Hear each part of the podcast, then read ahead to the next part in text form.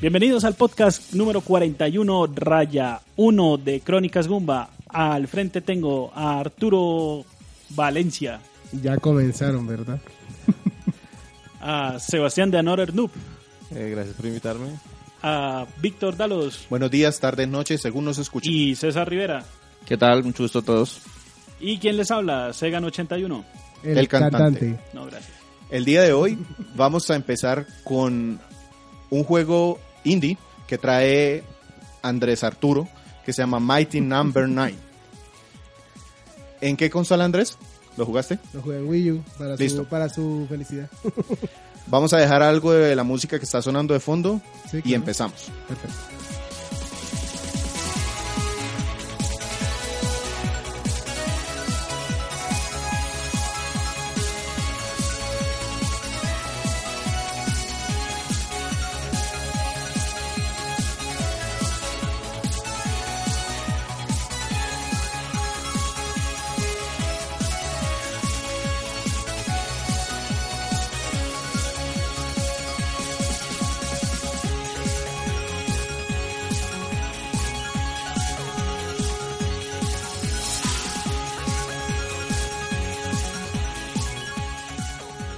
Andrés, Mighty Number 9 lo jugaste en Wii U, pero este juego se encuentra en muchísimas consolas. Uy, en prácticamente todo lo que más o menos mueva tecnología.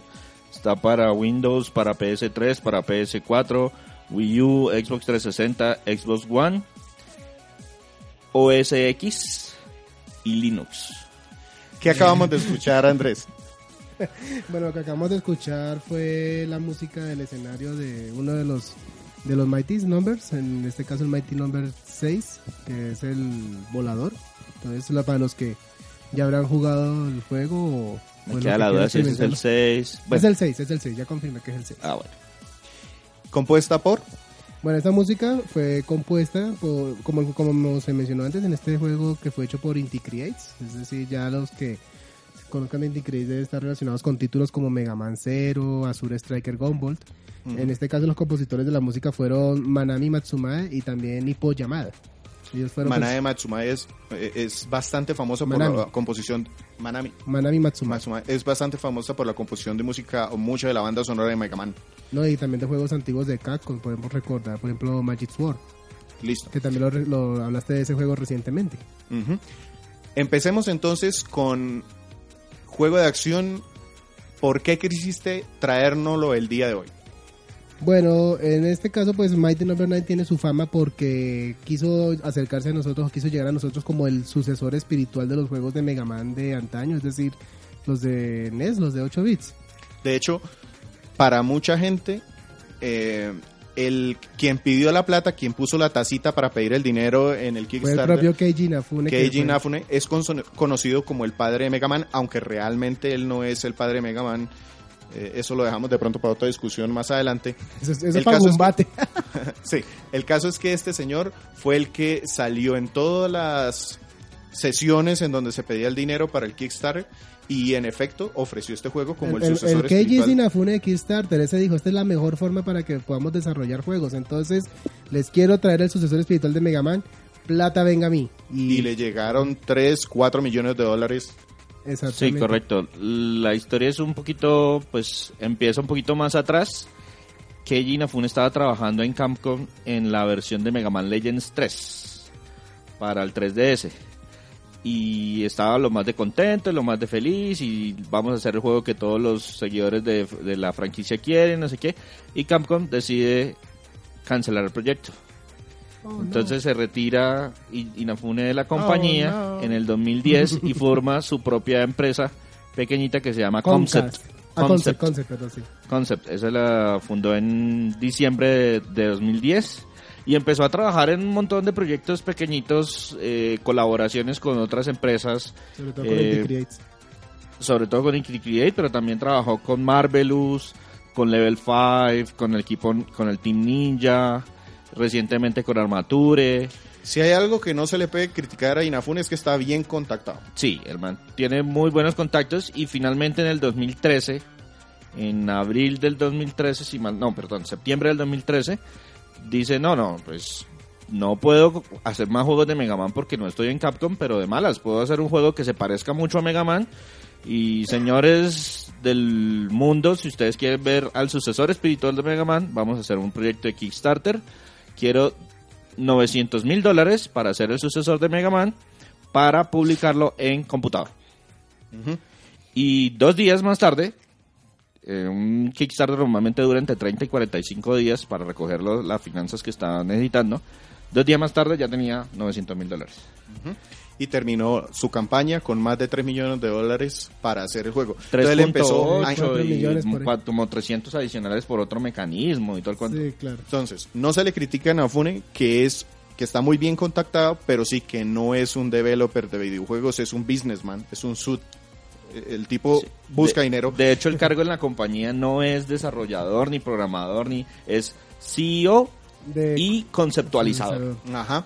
Y tuvieron que empezar a inventarse las metas una vez obtuvieron el dinero, porque como tenía tanto tiempo todavía para recoger dinero, entonces empezaron a decir, lo llevamos a tal plataforma, luego a esta otra, luego le agregamos un modo de jefes.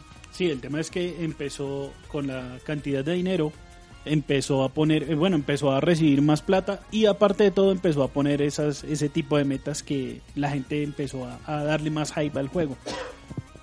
Sí, el tema con esas metas es que como no están, no estuvieron como muy bien escaladas, entonces claro, cuando el juego iba a salir en, ple- en PC solamente, podían utilizar el motor gráfico que se les dé la, la gana.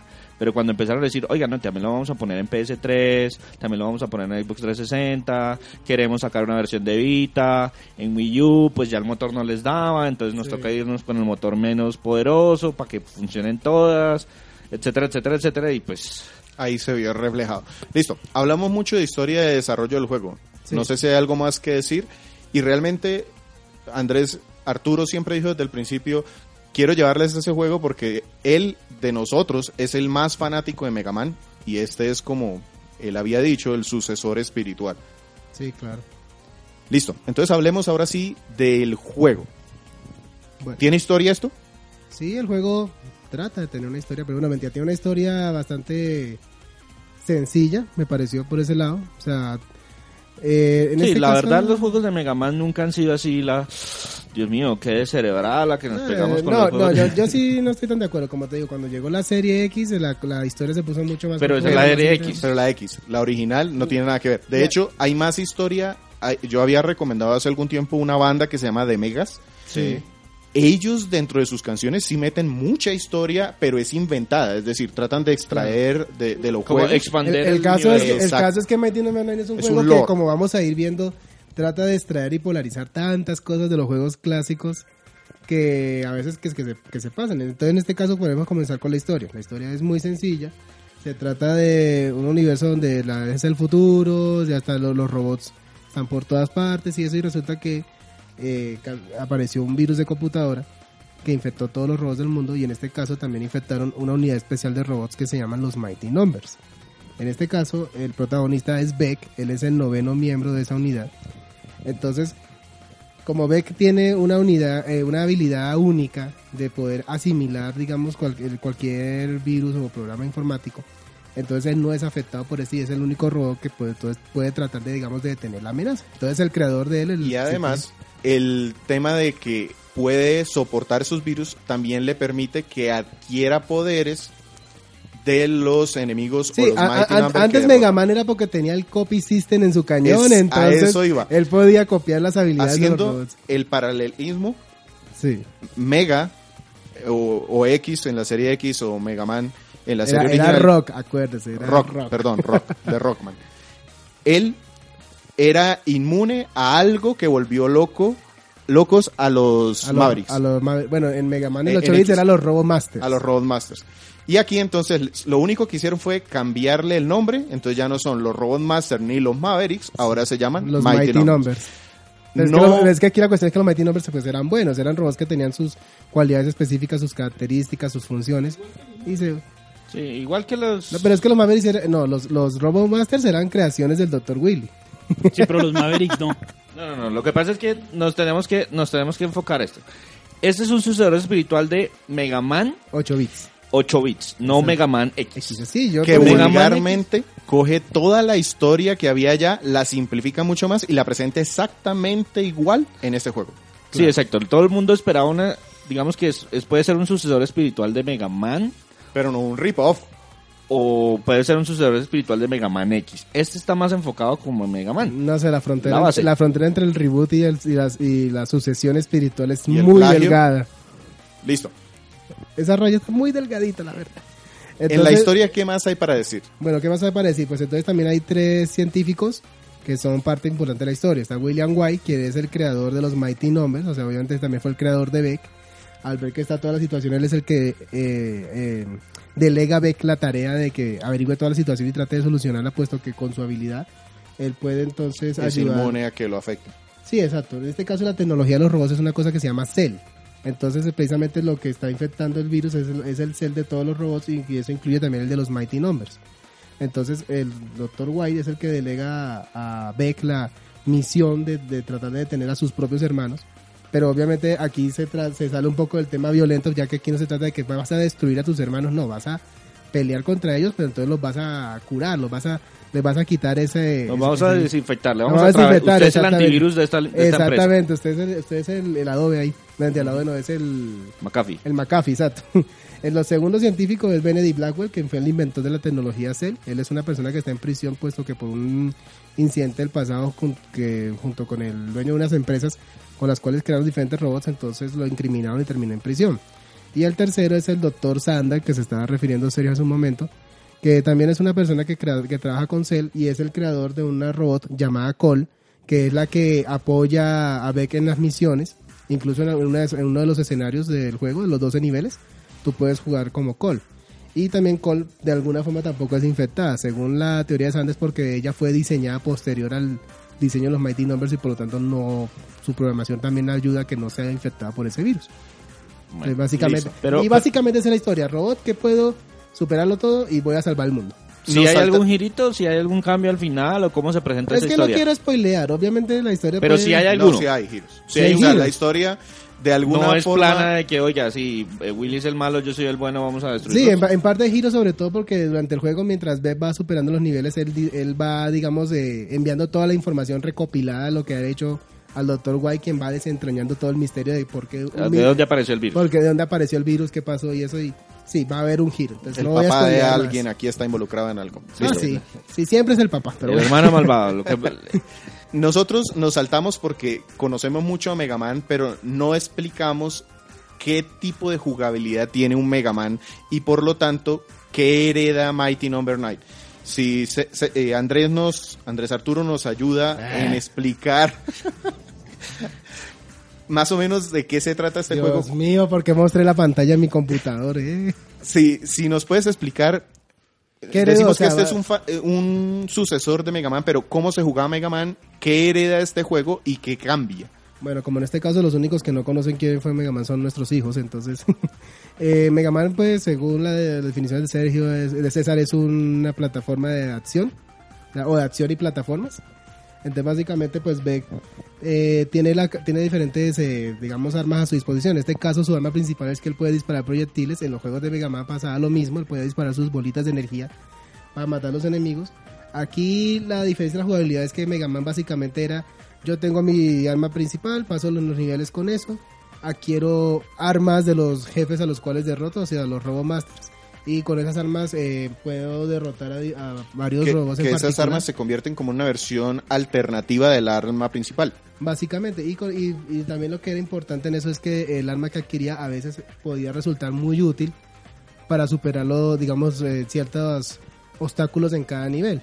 Aquí básicamente Beck eh, solo pu- pues tiene habilidades para proyectiles, pero también tiene la habilidad de poder deslizarse. Entonces, cuando Beck logra, digamos, dañar a los enemigos con su arma, ellos inmediatamente empiezan a brillar desplegando unos, lo- el brillo que es el cel, la tecnología cel, y entonces cuando él se desliza, él puede entonces absorber eso. Eso es entonces importante ya que dependiendo del tipo de enemigos él puede digamos absorber diferentes habilidades, bueno, crear diferentes habilidades como un, escudos protectores, mayor velocidad y también mayor capacidad de disparo. Y obviamente cada vez que al final de cada nivel, pues um, como pasaba en Mega Man, tú te enfrentas a un Robomaster, aquí al final de cada nivel que tú puedes seleccionar libremente entre los ocho primeros, tú te enfrentas a uno de los Mighty Numbers. que también se, y, los cuales, pues aquí hay una, clara- una ligera diferencia, porque, listo, tú luchabas contra un Robomaster en Mega Man y normal. Aquí el problema es que tú tienes que luchar contra los jefes, hacerles suficientes daños para poder deslizarte y absorber el, el cel que están desplegando, y si tú no haces eso rápidamente, el jefe recupera la energía. Ujú. lo cual entonces agrega un digamos algo la dificultad de tratar de vencerlos. Eh, eh, también el, deslizamiento sirve mucho. O sea básicamente más que el más que el- los proyectiles que Beck usa es más importante el deslizamiento ya que permite avanzar rápidamente entre niveles y también incluso sirve para poder deslizarse en el aire cubrir mayores distancias.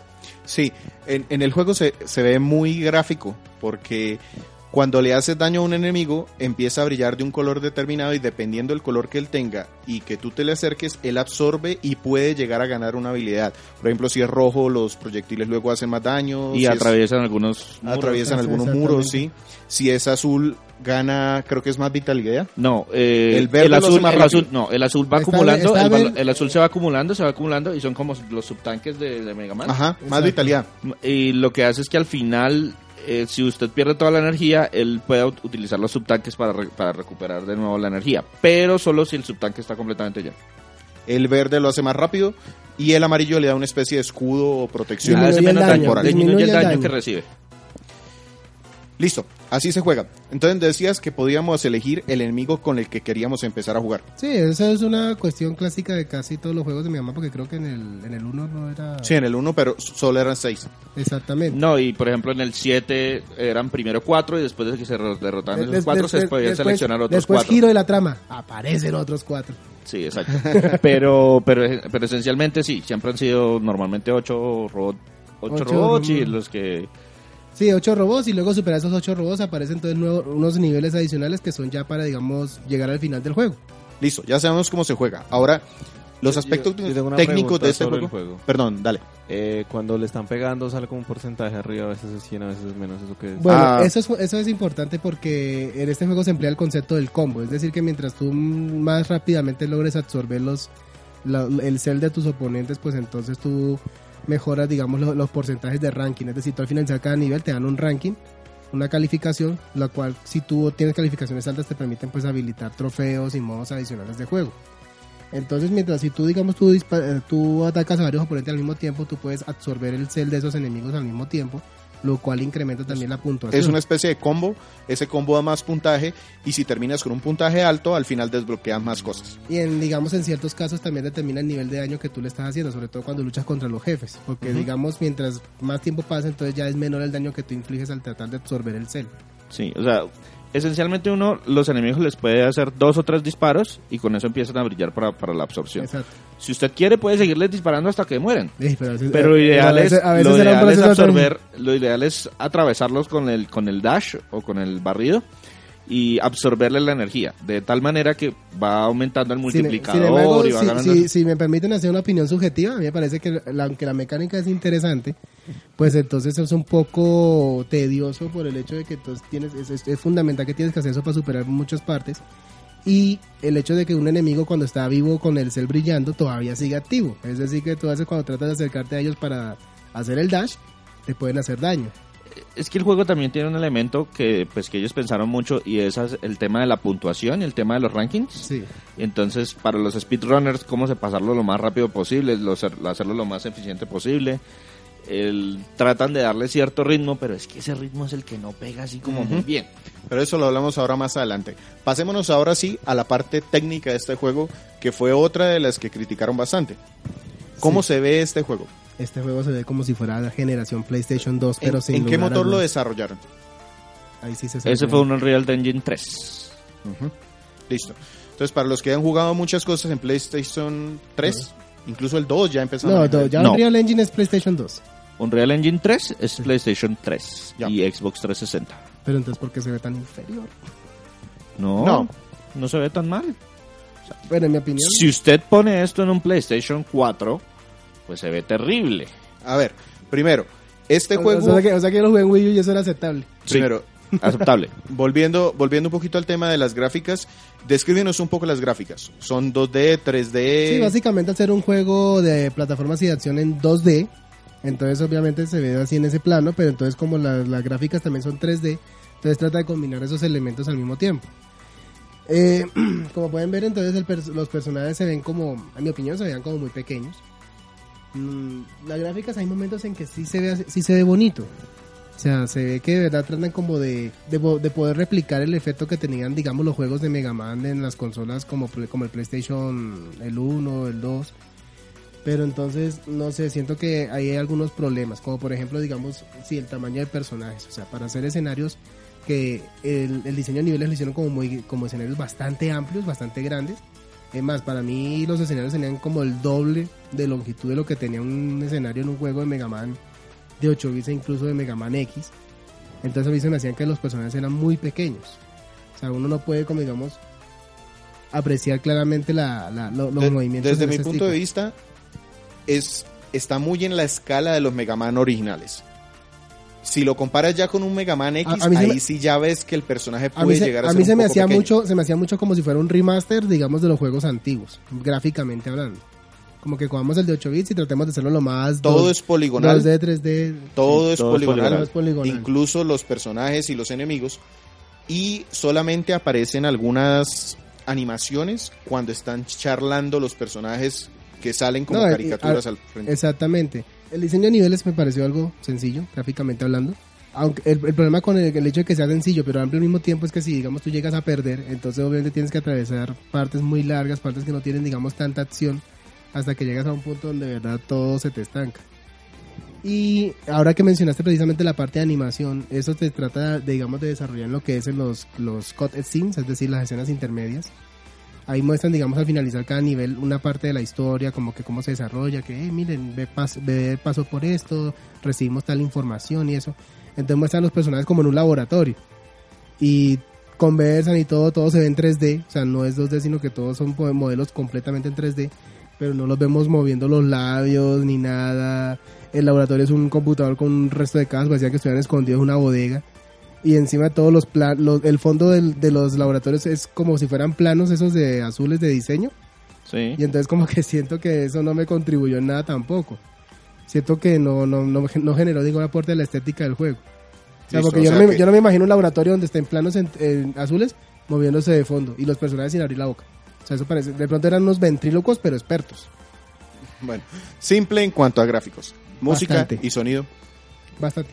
Eh, antes de grabar, pues estábamos precisamente discutiendo el tema de la música. También es como si, así como digamos cogieron los gráficos a los remaster, también cogieron la música a los remaster. Es decir, que es como si hubieran cogido, como si hubieran compuesto la música para el juego de 8 bits y pues lo hubieran puesto ya, digamos, una, un- un- unos remixes más modernos. Y digamos que a mí eso me gustó, porque precisamente la inspiración, a mí me gusta mucho la música de Mega Man antiguo, y este bebe mucho de esa inspiración. Sí, sin embargo, una cosa que apreciaban mucho los fanáticos de Mega Man en cuanto a la música es que fuera bastante memorable. En mi opinión no me pareció, o sea, de las- hay como 20, digamos, 20 melodías en todo el juego. Que cada, cada misión tiene una Cada misión tiene diferente, una, y hay o las digamos- misiones adicionales. digamos y- en las partes de, de los escen- de los cutted scenes ponían otra música y cositas así. Yo creo que por ahí dos o dos pisticas por ahí son las que se me quedaron en la cabeza después de jugarlo. Lo demás no. Y además de que no sé si fue una cuestión de diseño del juego, pero yo sentía que la música en, ma- en materia de volumen, no sé si de pronto es algo que se puede configurar a través de las Sí, opciones. Sí, sí, sí, opción. Entonces, yo lo jugué en configuración normal, porque yo trato de experimentar el juego como se como fue creado originalmente. Pero Y yo, de- por ejemplo, sí, música le bajé a los efectos un montón y le subí a la música otro poco.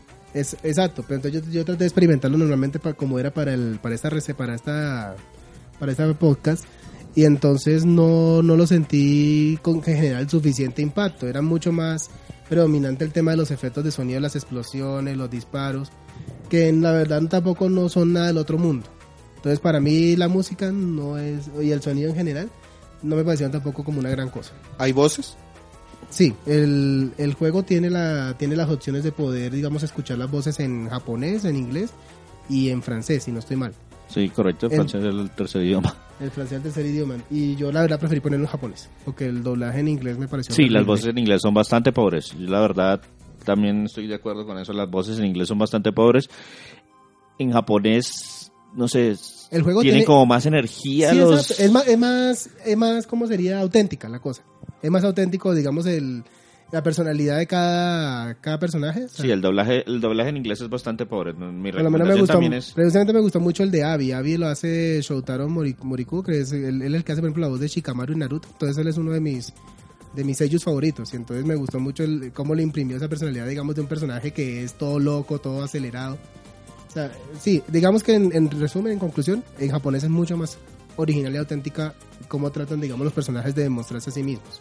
Listo, ya hablamos un poco Y, de eso- historia. y- y hay mucho diálogo, eso sí, hay bastante diálogo en el juego. Sí, de hecho, eh, de hecho también ahí en el tema de que el diálogo está a veces atravesado donde uno no lo necesita. Ah, sí, durante las peleas con los jefes es terrible, porque también cuando está, tú estás peleando y, y están conversando y todo, y tú como que, si tú digamos tú pones los subtítulos o algo, ya en, en el caso japonés, no puedes poner atención a lo que están haciendo, porque, a ver, te mata, y, créeme, en este juego es muy fácil que a uno lo maten.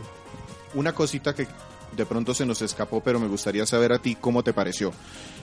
Un sello de Mega Man era que al ganar los poderes de los jefes finales, luego podías reutilizar esas habilidades para atacar más efectivamente a otros de los jefes finales. Sí, claro, ¿Se conserva arma- ese sello aquí?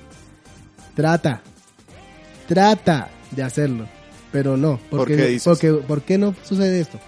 En primer lugar, eh, si uno se lo propone, uno puede pasarse el juego con el arma normal, sin ningún problema, y tú puedes vencerlos. O sea, los jefes sí tienen un cierto grado de dificultad, pero digamos, ya después de, digamos, de, de cogerle los patrones y eso, pues listo, todo bien. Pero entonces cuando una, lo que tú mencionas es que había una característica de los Megamanes es que a veces tú para poder atravesar digamos un nivel fácilmente necesitabas un arma específica y cosas así. Y en los primeros ocho niveles casi no pasa nada de esto. Tú con, perfectamente con tu arma normal podías pasar lo que tú querías. Ya digamos los, las armas que tú tienes ya son más importantes en los últimos niveles, que ya son más, más necesarias para poder atravesar ciertos obstáculos. Pero digamos yo la verdad no tuve la necesidad, solamente en un nivel, es que tuve la- verdaderamente la necesidad de usar un arma pero de resto no, no, no lo sentí que digamos ayudara a, ayudara a ser, o fuera un factor determinante para poder pasar el juego. ¿Cuánto pero, te pero- demoraste? pero sí me pareció curioso que si ustedes recuerdan en los juegos de Mega Man cuando el personaje adquiría el arma y la usaba, él cambiaba del esquema de color del traje. Y Sí. aquí y aquí ya no es solamente el esquema de color, sino que el traje de Beck se convierte en una Beck prácticamente se transforma, se transforma en el, en el Mighty Number que está usando. Qué bonito. Adquiere de hecho, eso me gustó. Eso sí, me- eso sí fue agradable, fue Pero positivo. aquí también sí se juega con el tema de que si usted tiene el arma correcta, el enemigo del, del, del, fin, del mundo No, es que en Mega Ah, Man claro. había unos escenarios en donde si yo tenía el arma adecuada, el jefe final lo derrotaba con dos disparos. Dos. Sí. Entonces, Sí, No, no, y, y- aquí existe eso. El problema es que obviamente yo no voy a ser el que va a jugar.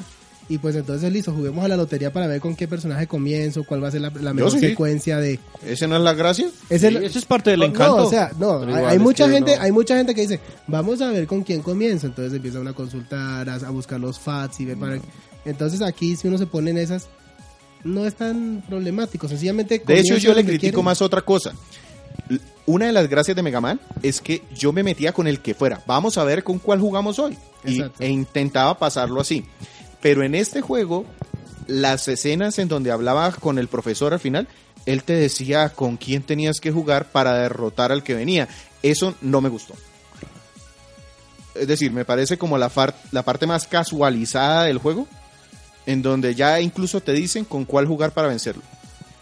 Pero igual, eso es como la lotería, pues los ante los Mega Man clásicos, uno le ganaba el primero difícil y ya con eso... Yo, creo que con el paso del tiempo lo que existió ya más bien fue como el concepto de que hay Miren, diferentes el- el- rutas para pasar el juego. No, el juego, este juego en particular tiene un montón de decisiones de diseño que se pensaron para hacer más sencillo el juego, a Más medida- accesible. más accesible el juego. Entonces, por ejemplo, uno de los elementos es lo que lo que comenta Víctor. Una vez usted elimina cualquiera de los jefes, usted puede ir mundo por mundo diciéndole, oiga, este mundo Aquí, aquí lo divertido es que me tocó hacerla de como que, bueno, este es el de fuego.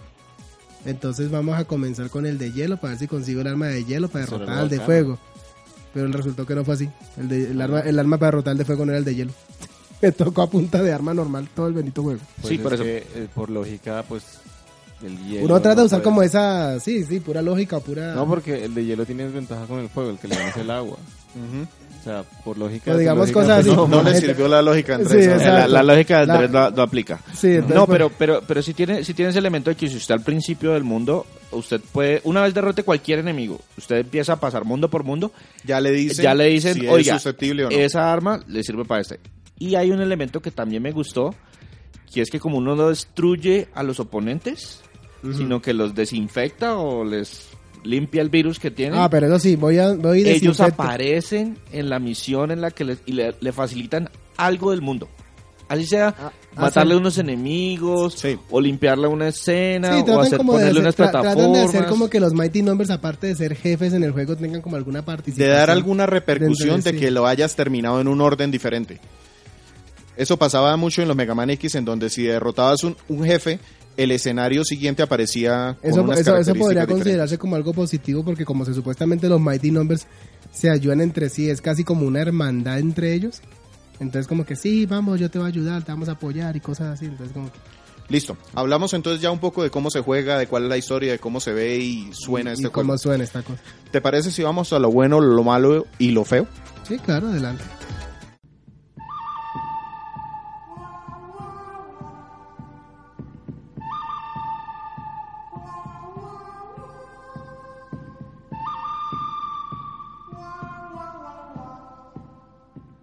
Listo, Andrés. Entonces, ¿qué sería lo bueno de Mighty Number 9? Lo bueno de Mighty Number 9. Yo digo que a pesar de todo, a pesar de sus factores negativos, que bueno, más adelante eh, vamos a hablar de ellos, eh, digamos que a pesar de sus tantas fallas, digamos, trató sí como de replicar, digamos, el espíritu de jugar Mega Man. Obviamente el problema es que la jugabilidad, tal vez, lo que dijo César, quisieron aplicar cosas que al, a al final no fueron las mejores. Entonces, digamos, es el bueno es como lo bueno es como el feeling. No puedo decir que técnicamente y en materia de jugabilidad sea bueno. Entonces, lo bueno es la sensación que me dejó como que listo, fue un Mega Man. Me hacía falta porque yo soy muy fanático de este tipo de juegos, pero entonces no fue como la no fue como que como que no no no mereció ser el, el, el juego que debía continuar el legado de lo que es un Mega Man. Tiene un momento como que sí, el feeling, pero no. Digamos que eso, es- eso es lo único que puedo definir como lo bueno. Yo, yo tengo otro, otro punto bueno, otra cosa que me gustó, la verdad, del juego, y es que tiene muchas ideas buenas, que algunas están bien implementadas y otras no tanto, en el sentido de que está diseñado de alguna manera como para ser un poco más accesible. A mí me gustó, por ejemplo, eh, cuando usted lo matan y si usted en lugar de empezar, o sea, empezar otro mundo para probar cosas, decide rejugar en el que estaba, los robots, aparecen robots ayudantes que le botan eh, poderes adicionales Ah, y cosas sí, a- a- sí, a- sí, sí. a- para hacerlo un poquito más amigable para el que está tratando de devolverlo y que no se vuelva tan, tan frustrante. Claro. Eh, de pronto eso molesta en el sentido de la ayuda. eh, las armas, las armas secundarias, si ustedes se fijaron, se cargan automáticamente. Ellos tienen una, la, la- la arma secundaria tiene una barrita de energía que a medida que usted la va disparando eh, va bajando. Pero en lugar de ser como los megamanes Ah, en que usted es- buscaba un, eso un- sí era algo pu- un justo. punto de energía, un punto de energía para Eso, eso es una cosa de los negativos que pensaba hablar, que la falta de power ups y cómo trata de compensarlo. Pero es que en los, originales no había power-ups. No, pues tenías, pues, pero los enemigos te dejaban energía para las armas, para tu energía de vida. Aquí no tienes eso, aquí te toca es conseguir lo suficiente cel a través de combos para, digamos, conseguir lo que tú llamaste ahorita como los subtanques. Pero entonces si te mataron, perdiste eso. Y aquí y lo que, bueno, por lo menos la autorrecuperación sirve de algo, pero hay, hay armas que prácticamente con dos o tres disparos se acabaron. Sí, pero ellos se recuperan automáticamente. Pero si usted pero pasa, tarda- si usted pasa tiempo. precisamente, digamos que en los jefes, Tarda yo me tiempo. acuerdo que era un tema bastante frustrante en los Megamanes. Este jefe se mata con la con la con el arma 1. Y si no tenías munición de esa arma, Te moriste. jodido. exacto. Y Pero aquí el arma carga muy lento, entonces mientras tú cargas lento el enemigo ya te mató porque los jefes, como te digo, el grado de dificultad que ellos tienen, Pero hay opción. No, pero el grado de dificultad es tan alto que cuando tú llegas, digamos, a una parte de la pelea que ya el jefe hace Sí, es su tan técnica difícil. especial. a mí no se me hizo. A mí no se me hizo difícil. No, claro. Que Esquivar- para mí eso incluso sí era algo malo. A mí no me mataban Pero es que había los jefes- enemigos. A mí me mataba el berraco escenario. Ese va a ser también otro punto negativo, tranquilo. Pero lo que pasa es que los jefes tienen un momento en que listo, tú estás confiado en que, ah, ya le cogí el patrón, ya sé cómo es la cosa. Y cuando ya, como pasa con muchos jefes de Mega Man, que ya como pasa con muchos jefes de Mega Man, que cuando, digamos, eh, le baja cierto punto de su energía y cambia su, su, táctica de ataque, entonces listo, la cosa se vuelve diferente. Pero entonces en, ese, en, este juego los jefes tenían su super técnica especial que si te tocaban te, te mataban de una vez, podías tener la mitad de la energía, pero te mataron. Sí, la verdad ese, ese también tiene, pero eso personalmente me gusta. Que a mitad de la pelea, cuando se ha bajado la mitad de la energía del, del pero jefe, si fuera un juego normal, pero como yo mencioné anteriormente, hay un grado de dificultad en el hecho de que para poder matar a los jefes tienes que hacer la misma técnica con los enemigos normales. Mata, darles dis- disparos o con el arma especial hasta que desplieguen el cel y tienes que absorberlos. pero en el momento que uno los absorbe, ellos se quedan quietos. Sí, pero entonces si ellos no O se... sea, ellos interrumpen el ataque. De hecho, eso es una táctica que muchas personas utilizan en los speedruns y es que le hacen los- el suficiente daño para absorberlos, pero solo los absorben en el momento en que les está lanzando el ataque. De tal manera que con eso les bloquean el el ataque, ataque. más difícil. Ah, sí, claro, pero ellos no están quietos cuando tú tratas de absorberlos. Ellos vienen con sus técnicas y todo y eso es un karma, por lo menos por ese lado.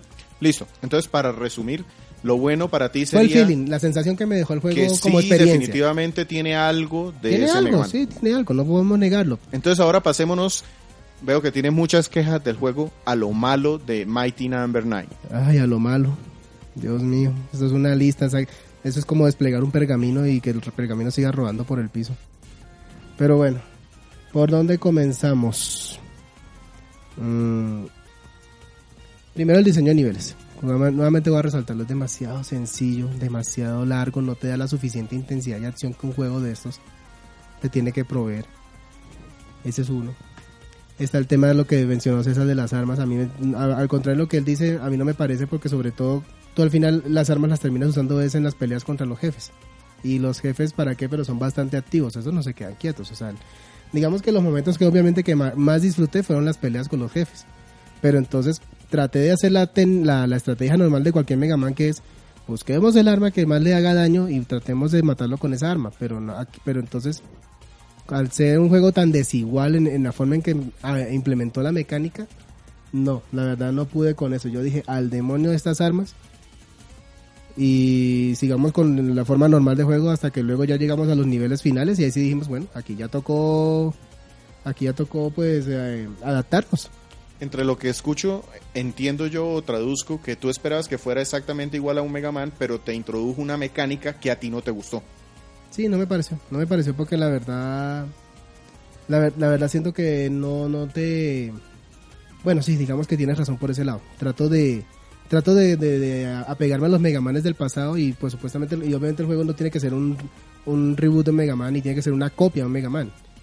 Pero entonces lo- la- la- lo- la- las cosas nuevas que trajeron no me parecieron suficientes para darme una experiencia que yo dijera totalmente bueno el juego.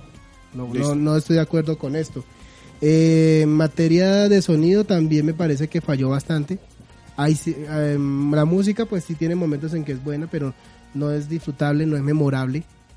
O sea, eh, digamos que aquí estoy básicamente diciendo que todo lo malo está en sus aspectos técnicos.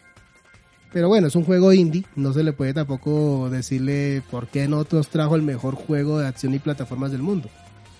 Pero digamos para toda la expectativa que generó, para todo el tiempo que se demoraron en su, desarrollo, no, no fue suficiente todo esto. O sea, y lo considero un juego hasta tierno. Es demasiado tierno, o sea, no... Para traernos una historia nueva, digamos una cosa como que ah, el mundo se va a acabar. No, no, no. No, o sea, digamos, tra- trata de rememorarnos el pasado, pero no lo logra adecuadamente. Listo. ¿Tienes algo más feo o más malo o pasamos a lo feo? No, para no alargar de esto pasamos a lo, a lo feo. Dinos entonces, ¿qué tiene de feo Mighty Number 9? Los tiempos de carga. Sí, son horribles. Son terribles. Y Los son terribles. tiempos de carga, Dios mío. ¿Cómo pueden hacer un juego donde matarte sea tan fácil? Yo no sé ni siquiera para qué le ponen a uno barra de energía a este juego. Si te pueden matar en un 2x3. Y lo ponen a uno a esperar 20 y 30 segundos a poder reiniciar. Sí, en los tiempos de carga. Y, y, y, Y, esa es mi siguiente crítica. Porque hay tantas partes donde se puede morir tan fácilmente. O sea, aquí reemplazan los piquitos. O sea, vamos a reducir la violencia del juego. No van a matar a los oponentes, van a desinfectarlos. Entonces no pongamos picos como en Mega Man, sino que pongamos secciones llenas de energía. Ener- sí, una energía moradita. que energía uno moradita, que si te toca te mata. Y, y está por todos lados. No saben lo uno que se demora para conseguirse la- los subtanques de energía para que luego te maten en- al, al siguiente pantallazo porque hay momen- el- la inteligencia artificial del juego es tan tramposa porque no puedo encontrar otra forma de definirla que tú piensas y no, y no, no logras darte cuenta en qué momento te mataron. Como que, ay, ¿qué pasó? Me caí. O sea, No, y- no, no. y- y los tiempos, y los tiempos de carga se arreglaron después del, del Del primer parche. Porque el tiempo original de carga era casi 40 minutos, casi un minuto. Casi- o sea, impresionante. ¿Pero es en todas las consolas o Sí. Sí, Sí, en el- todas las consolas. En todas las consolas tiene ese problema. incluso PC? Incluso Sí. PC. entonces, que- Pero pues digamos que en algunas más que en otras. Aquí tenemos el debate de que no estamos como de acuerdo en qué tan alto pudo haber sido el grado de dificultad, es el grado de dificultad del juego. A César le pareció un juego A mí relativamente se me hizo sencillo. fácil también. Víctor se le hace fácil. Digamos que sí, el juego tal vez no sea tan difícil. La mayor dificultad se encuentra cuando tú te enfrentas con los Mighty Numbers. Pero entonces no es justo que un juego donde te matan tan fácilmente, tengas que esperar tanto tiempo, hayas perdido todo lo que acumulaste, todo lo que realizaste, porque básicamente todo se te reseteó. Sí, Mire, yo lo que de hay, hay, hay, Y eso, hay una jugada. eso mata toda la experiencia del juego. Hay una jugada que yo, Andrés me preguntó cómo hago para matar al enemigo final. Yo le dije, mire, hay una jugada si usted quiere matar al enemigo final de manera más o menos Oiga, pero me tenía que hacer quedar mal, ¿no? En el juego, usted puede- vaya a las opciones y póngase más vidas. Ya, eso es todo. Y claro, se va a morir cien mil veces en el enemigo final. y el puntaje será menor, pero y el puntaje se va a morir, pero, No, yo me pero tuve- usted yo va a tuve- aparecer, pero usted va a aparecer siempre en el mismo punto y ah, como les decía, entre más veces usted reintente ciertos fragmentos del juego, el, el juego le premia dándole los tanques automáticamente y cosas por el estilo precisamente para que no se frustre un jugador con menos experiencia. No, pero yo sí me tuve que resignar en tratar de conseguir los mejores puntajes. O sea, yo me dije, ah, no, pasemos el modo historia y ahí se acabó. Listo, entonces además de... Yo tengo también algo feo Ay, gracias. para el juego y es que Apóyenme. Ah, personalmente me parece que se gastó mucha energía de desarrollo en los extras que casi nadie utiliza. Hay 10 millones de extras, Hay yo. cualquier cantidad. Hay un modo cooperativo, hay un modo de, de reto, hay un modo de boss rush, hay un modo... eh, hay dos personajes adicionales. El juego viene con el DLC incluido. me dio tanta risa que había un trofeo que decía, obtienes esto si no te tocan en todo el juego. Y yo, Sí, hay- Buena. hay cualquier cantidad de buena que eso lo vas a poder lograr hoy. hay, hay cualquier cantidad de extras que en realidad no, no afectan mucho al jugador promedio. Sí. Y mu- me parece que mucho del desarrollo se gastó en esos extras que pues me imagino que aparecieron ahí porque estaba, eran parte del Kickstarter. Pero la verdad, pudieron haber trabajado mucho más en otras cosas y... no Ah, y, y, y tercera cosa fea, los créditos.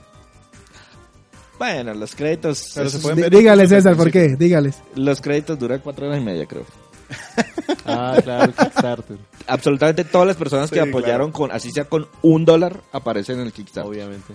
Aparece el nombre y si usted no dio el nombre dice anónimo.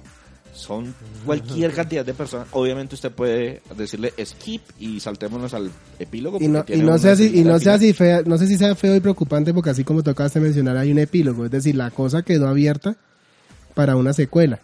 Por Pero- favor, es un traje el que nos ofreció esto. O sea, si- va a dejar la puerta abierta. Si esto da dinero, vuelvo a pedir dinero. César, ¿y dio dinero?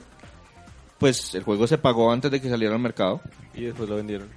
Y adicionalmente, la- la pu- el juego, el título lo publicó Deep Silver adicional. O sea, fueron copias adicionales a lo que ya había pa- pagado la gente con el. ¿Habrá, con el- ¿Habrá servido también el hecho de que fuera lanzado en tanta consola? Eso es, eso es un plus hasta cierto punto, pero lo que les decía, cuando usted se reparte entre tantas personas, entre tantas plataformas, pues tiene todo, algo sufre.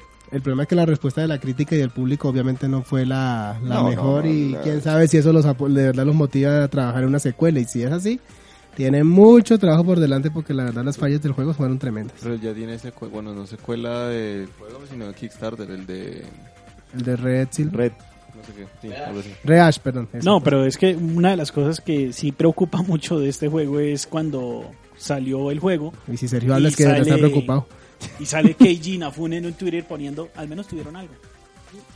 No, qué tristeza. Eso fue lo que le per- eso fue lo que hizo perder la confianza. lo que de- dice Víctor, puro, nego- puro businessman de traje. Totalmente. Cuello, cuello blanco, perder. cuello blanco. Y les tengo un feo que de pronto no es de este juego. Y es la expectativa mal infundada. Que creo que le pegó durísimo a la forma como lo recibieron.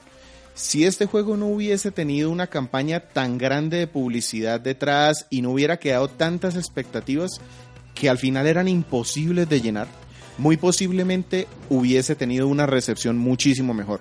De hecho, yo invito a las personas que no tenían ni idea de que este juego existía, que se vayan y lo busquen en descuento en las tiendas y probablemente no les va a parecer tan malo. Momento el juego no está costoso, se puede conseguir nuevo en por ahí que unos 20 dólares por ahí. Menos, hubo momentos en que se conseguía por menos. Yo por ahí creo que todavía me queda una o dos copias de para la versión de, de De Wii Wii U. Y está como en 55, 60 mil pesos. O sea, digamos que sí. No se trata de, o sea, digamos que hay que darle la oportunidad por, digamos, por el intento que se trató de hacer con el juego. No, De- yo de- creo que de un fanático de Mega Man lo puede disfrutar. De hecho, eso me lleva al siguiente punto ya para que vayamos cerrando porque nos estamos extendiendo mucho. ¿Qué nota le pones tú a este juego y a quién se lo recomiendas? Obviamente se lo recomendaría más que todo puramente a los fanáticos de Mega Man que esperan volver a rescatar la, esos, esos tiempos aquellos, pero que se preparen física y psicológicamente, porque física también fue el cansancio y los tiempos de carga, en serio. Y no, básicamente es para ellos. Y en materia de calificación, yo le pongo por ahí 5 unidades de cel sobre 10. o sea, de verdad esa es mi calificación 5. O sea, tengo que ser honesto porque... Es un juego mediocre. Sí, es un juego mediocre. Es Es un un juego juego, mediocre. Estamos, estamos de acuerdo en eso. De pronto alguien... Es que que lo juegue el fanático de Mega Man es un arma de doble filo. sí. Yo iba a decir exactamente lo es un mismo. arma de doble filo porque el Pero es fanático que el de fanático de Mega... Mega Man es el que esperaba esto. Él es el que lo deseaba. Sí, pero es el Sí, que peor Pero lo es el que puntúa. peor la puntúa porque Por- no es Mega Man. El problema es que, sí, pero es, es que básicamente, no sé si vamos a, usemos la terminología de Sergio de bajo su propio riesgo. No, no, Sí, no, no, no, pero es que ese, es- ese- ese es, es uno de los temas. Si ustedes, si usted es un, si usted es un fanático de Mega Man, usted tiene ciertas expectativas. Y si no es fanático de Mega Man o no sabe, pues esto le puede parecer un juego de disparos mediocre, una plataforma mediocre, no sé cómo. Es que por eso no me atrevo a decírselo que todos los fanáticos de un juego de disparos o de plataformas lo jueguen. No, no soy capaz de, de, de recomendarlo, no puedo. Por eso le digo, esto va, yo creo que va, va pura y físicamente al fanático de Mega Man que conoce, que conoce este juego, que ha escuchado de él y que si, y que si digamos dijo, ay, hay que probarlo porque bueno, parece un Mega Man, pues que lo pruebe y dé su propia opinión al respecto. Pero No, yo sí se lo recomendaría a cualquier fanático de los juegos de disparos porque este juego es mucho más accesible que los Mega Man a- antiguos. Mucho más accesible. Listo. Dejemos ahí un momentico para pasar a la sección final y despedirnos. ok.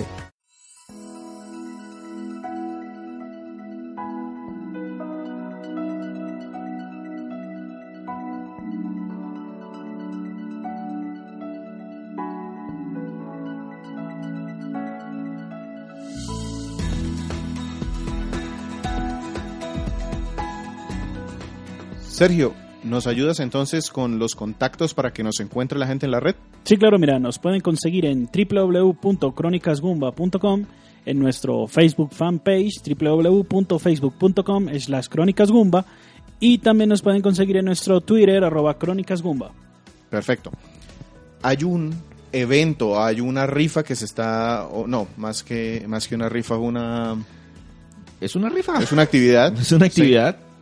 En donde estamos regalando un FIFA 2017 FIFA 17 para PlayStation 4. para PlayStation 4. Nuevo. Entren a la página de Facebook, ahí encuentran las reglas para que puedan participar. Sí, son muy sencillas, solamente tienen que darnos me gusta, tienen que compartir la publicación de manera pública dentro de su perfil y comentar cuál ha sido su reseña y autor de esa reseña favoritos de la página. Cualquiera le sirve. Yo, Traten de yo, no yo, repetir yo, mucho, yo, pero, yo, pues, yo, cualquiera yo. le sirve. Adicionalmente, eh, vamos, a vamos a tratar de seguir haciendo alguna serie de preguntas. Si Ah, pero ven, alguna- un- una, una cosa, eh, el tema del FIFA es para solamente personas de Colombia. Sí, solamente de personas de Colombia. Sí, porque es físico y el envío pues se nos complica si es para fuera de Colombia. La próxima parte del podcast va a estar a cargo de nuestro invitado, Sebastián. Tú nos vas a hablar de... De Overwatch. Entonces, dentro de una semana vamos a estar con Overwatch en el podcast número 41, 41, raya parte dos. 2 de. Crónicas Goma. La venganza de Adrián. Perfecto. No, hombre, que eso no es la... Hasta luego. Hasta luego. Chao.